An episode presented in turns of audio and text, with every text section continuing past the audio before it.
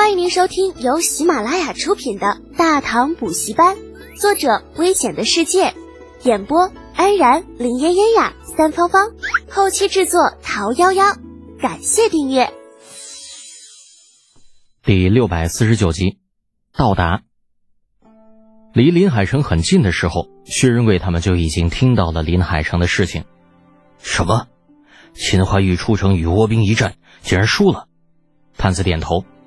不过他们退回城池之后，到底还是守住了临海城，没有被倭兵攻破。薛仁贵并没有听后面的话，他只是有些愤怒。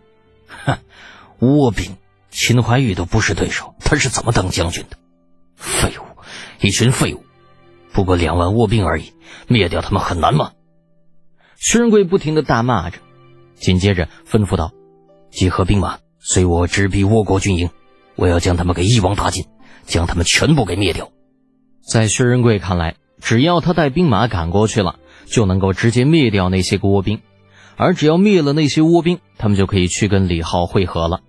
对他来，来临海城也就是一战的事情。不过，薛仁贵这样说完之后，雷耀连忙道：“薛兄啊，秦怀玉的五千兵马都溃败了，想必那等倭兵是有些手段的。就算我们的兵马比他们多，也不得这般冒进呢。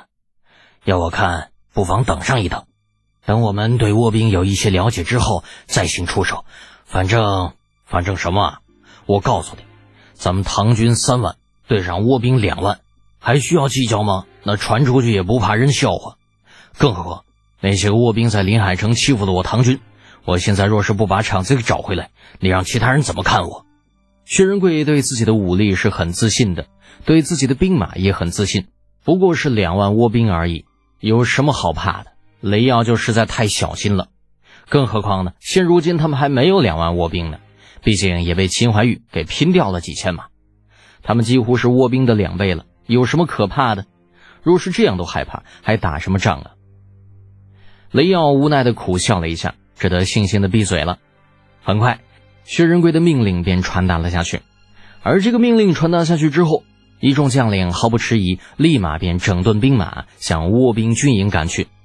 而与此同时，那梅川一郎这里已经得到了探子的汇报：太君，谭国的援兵到了，大概有三万兵马，而且这三万兵马正在向我们这边进发，很快就要杀到我们的军营来了。听到说大唐的援军到了，梅川一郎并没有太过紧张，哪怕是听到了唐军兵马众多，他也十分的镇定。敌军兵力比我们多，武力比我们强的，想要击败对方，就只有一个办法，那就是杀了他们的领头将领。这群唐人没有人领头，肯定会是一盘散沙。那个时候我们再出手就容易多了。梅川一郎是梅川裤子的义子，而且是最能打仗的一个人。他在打仗这一方面还是有心谋略的。他这样说完之后，很快就指定了一个杀薛仁贵的计划。而他这样吩咐下去之后，整个倭国军营也很快就执行了下去。只要唐军赶来，薛仁贵必死。倭国军营啊，在得知薛仁贵带领兵马冲杀而来之后，并没有怎么慌乱，相反还很平静，特别的平静。而就在他们这边很平静的时候，唐军的马蹄声响已经传来。没过多久，薛仁贵便带领着一众兵马来到倭国军营前面。薛仁贵只很随意的看了一眼倭国军营，紧接着就露出了一些不屑的神情。哼，一群乌合之众，这样的军营防守能力是很差的。这些个倭国矮子，真是可笑之极。骂了一句之后，薛仁贵大手一挥，喝道：“给我杀！”一声令下，三万唐军在薛仁贵的带领之下，便直接冲进了倭国的军营。倭国军营在唐军冲进来之后，才做出了一些反应，啊，慌乱。一些个倭兵表现的有些慌乱，他们不停的叫着，虽然听不懂他们在说些什么，但是不难猜测，他们叫喊的肯定是唐军来了或者敌袭等等意思，因为唐军真的来了。薛仁贵看到这些个后知后觉的倭国兵马，越发觉得他们简直是不堪一击，给我杀，杀光他们！薛仁贵说完，便带着兵马杀了过去，很快他们就冲到了倭国军营的腹地。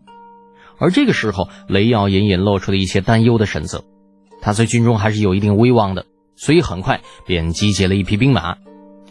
你们跟着我，始终守在薛将军周围，不可让薛将军出现什么危险，明白吗？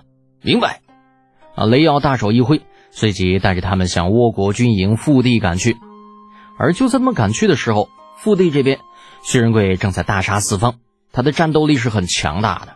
这些个倭兵哪里会是他的对手嘛？薛仁贵带着兵马，手中武器不停的挥着，那些个倭兵就一个接一个倒了下去。看到这种情况，薛仁贵愈发的兴奋起来。哼，一群乌合之众，就凭你们这样的本事，还敢跟我大唐作对？简直就是找死！薛仁贵这样说着的时候，一个声音突然响起：“找死的是你！”声音很冷。当这个声音落下的时候，便有一支接一支的利箭飞射而来。薛仁贵身边的几名亲信很快便中箭倒地，而他们倒地之后口吐白沫，很快就气绝了。很显然，这些倭兵的利剑上那是涂了毒的。看到这种情况，薛仁贵大怒：“卑鄙小人，我弄死你们！”说完。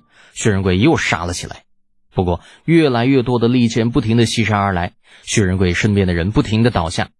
很显然，薛仁贵中了倭兵的诱敌之计。那梅川一郎就是要把薛仁贵给引进军营腹地，而这里他早已布下了天罗地网，只要薛仁贵进来了，就别想活着离开。梅川一郎大吼着：“给我杀！”紧接着，那些个利剑便再次飞射而来，薛仁贵已经濒临绝境。不过就在这个时候，外面突然传来阵阵砰砰的声响。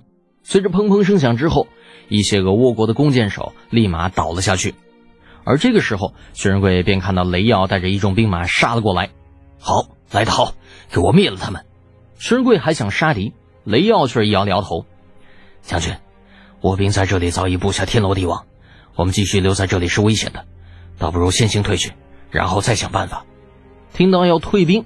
薛仁贵拧起眉头，与倭兵的第一场战事没有胜利，而且他还退兵了，这要是传出去，恐怕是要影响他的声誉吧。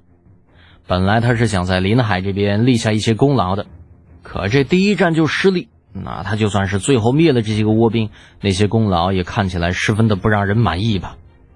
所以听了雷耀的话之后，薛仁贵有些愤怒：退什么兵？都杀到这儿了，不灭了这些倭兵，有什么颜面离开？给我杀！杀光他们！随后，他又身先士卒，朝那些倭兵杀了过去。薛仁贵有些冒进，而且有点固执，听不进去别人的意见。不过，他敢身先士卒，杀在最前面，哪怕自己放在最危险的境地，还是鼓舞了很多唐军将士。所以在薛仁贵这样杀过去的时候，很多唐军也连忙跟着杀了过去。雷耀看到这种情况，气得不行，但如今想要说服薛仁贵也是不大容易。只能带着自己的兵马尾随而去，尽量确保薛仁贵的安危。听众朋友，本集已播讲完毕，请订阅专辑，下集精彩继续哦。